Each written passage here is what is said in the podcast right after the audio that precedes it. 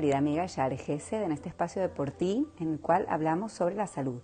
El Shabbat pasado leí un librito especial que decía y explicaba cómo Shabbat es la fuente de todas las verajot. Y decía algo hermosísimo que quiero compartir contigo. Shabbat es una creación en particular, es decir, tenemos los seis días de la semana, los cuales van con ciertas reglas naturales y cierto tipo de orden en el cual hay más efecto causa-consecuencia, ¿verdad? Hacemos una cosa y sabemos por las vías naturales lo que va a suceder.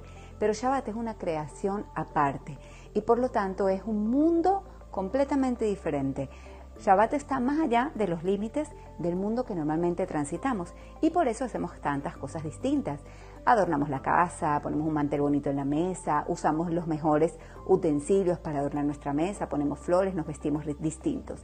Y esto es parte de las leyes o las alajot. Ahora, el mensaje que quería darte para este espacio, que dirás, bueno, este espacio no es el de Shabbat, ¿sí? Es que está escrito de que cada Shabbat recibimos un extra de Neshama, es decir, una porción extra de alma, que es lo que nos permite estar más tranquilos, sin preocupaciones, conectarnos con más facilidad a la alegría, a la relajación, a cortar con la tristeza, la amargura, las preocupaciones diarias que normalmente tenemos en el resto de la semana.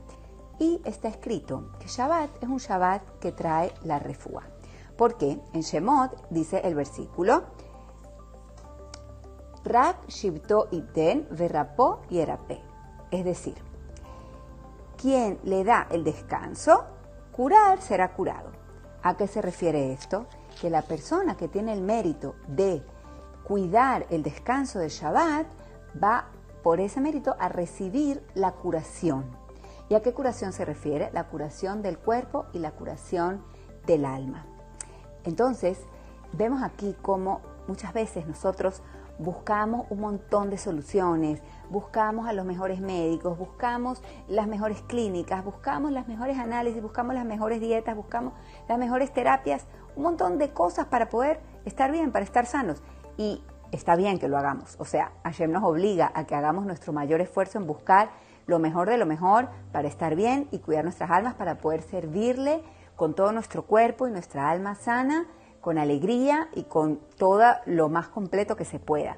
Pero uno de los secretos es que esa refuá, esa curación que nosotros necesitamos, llega cuando cuidamos Shabbat.